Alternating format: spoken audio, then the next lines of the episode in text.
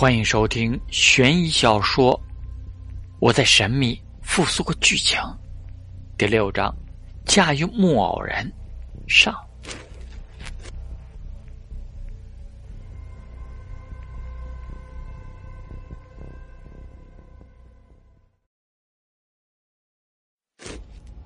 陈岚浏览完这些生平，默默看了，提起油灯准备回去。他没有找到剩下的灵异物品。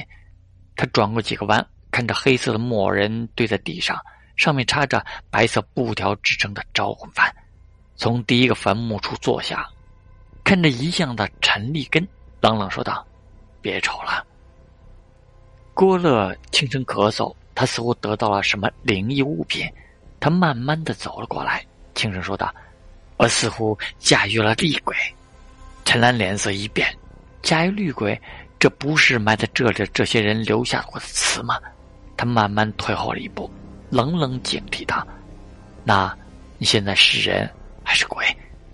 郭乐脸色惨白，他似乎有些难言之隐，轻声说道：“我家爱的鬼没有保命能力。”陈兰不敢相信，连忙询问道：“你得到什么能力？”郭乐拿出一卷羊皮卷，轻声解释道：“刚刚从……”坟里挖出来的。本来我从右边的走廊走着，看见一个坟前是一幅空白的画像，然后我就被鬼袭击了。关键时候，我从坟里抓住了这个羊皮卷，似乎驾驭了羊皮卷里面的厉鬼。陈岚拿起羊皮卷，羊皮卷上字迹改变，形成一圈圈字体，墨黑色的字体组成一句话：“鬼门关，陈。”郭乐看着羊皮卷的字体，陷入了沉思。这羊皮卷在他手上似乎没有这种反应，他驾驭了这羊皮卷，但羊皮卷却似乎只是以他为宿主。陈朗看着郭乐，一脸好奇的问道：“这羊皮纸有啥用？你听说过柏拉图的羊皮卷吗？没错，和那没关系。这个羊皮卷似乎不属于今天。”它似乎从混乱的时间点出现的，这它的作用似乎可以将未来的事记录在上。郭乐没有隐瞒，他想活下去。他驾驭的厉鬼似乎只能提问一些事情，完全没有对抗灵异的手段。活下去只能依靠陈岚手中的油灯。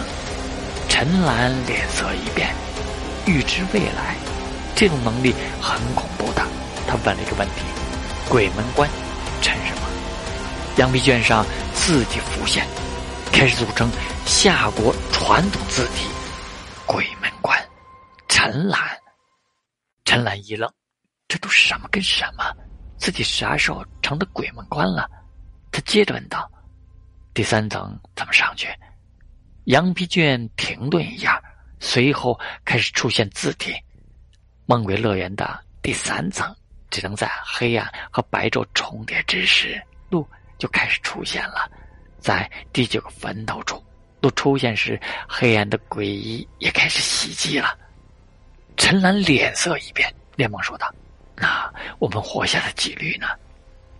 羊皮卷似乎卡顿了，久久没有出现字体。郭乐走过来解释道：“这羊皮卷似乎一天有使用的次数的，好像超过三次。”我感觉寄存在羊皮卷中的厉鬼开始有袭击我的想法了。陈岚将羊皮卷卷了起来，随后还给了郭乐，然后轻声说道：“这羊皮纸挺危险的，感觉他的话有点假，但是似乎又符合现实发生的，让人找不到错误。你自己注意点。这个羊皮卷感觉不像是那种被驾驭的厉鬼，似乎有点怪异。”像驾驭活人，郭乐脸色惨白，连忙说道：“那你觉得怎么处理的？”陈岚嘿嘿一笑，然后不怀好意的说道：“咱们出去后找个粪坑把它埋了。”这话一出，羊皮纸似乎颤抖了一下，上面又开始出现字体。我操你妈！陈岚脸色难看，他抬头看着陈岚，轻声说道：“果然。”这东西不能留，去三层挖坑把它埋了。郭乐摇头，接过羊皮卷说道：“我似乎把它绑定。”了，他能影响我。陈兰点头，转头看向黑色木偶人，然后轻声说道：“你说，遇鬼者是驾驭厉鬼。既然这木偶人在这里，要不我试试能不能驾驭这木偶人？”郭了眸子一凝，也同意陈兰的看法。有两个遇鬼者生存下来的几率也大一点。陈兰扛着木偶人，反复甩来甩去，折腾了好久。他一脸纳闷道：“怎么没有你说的那种感觉？”郭乐摇头，他也不知道怎么成为遇鬼者。他想到了羊皮卷，他拿出羊皮卷，轻声询问道：“羊皮卷，怎么让陈兰驾驭这只厉鬼？”羊皮卷上开始有字体浮现。想驾驭厉鬼，木偶人得先自杀。陈兰一脸黑线，心中像是一万头草泥马奔过。他把羊皮卷拿了过来，想起之前的纸钱，嘿嘿一笑，然后对着羊皮卷说道：“你既然是羊皮卷，应该能烧吧？普通的火烧不了你，那这灵异纸钱点起的火，应该能烧你吧？”陈兰拿出先前顺走的纸钱。漆黑的指尖被他贴在羊皮卷上面，然后看向油灯。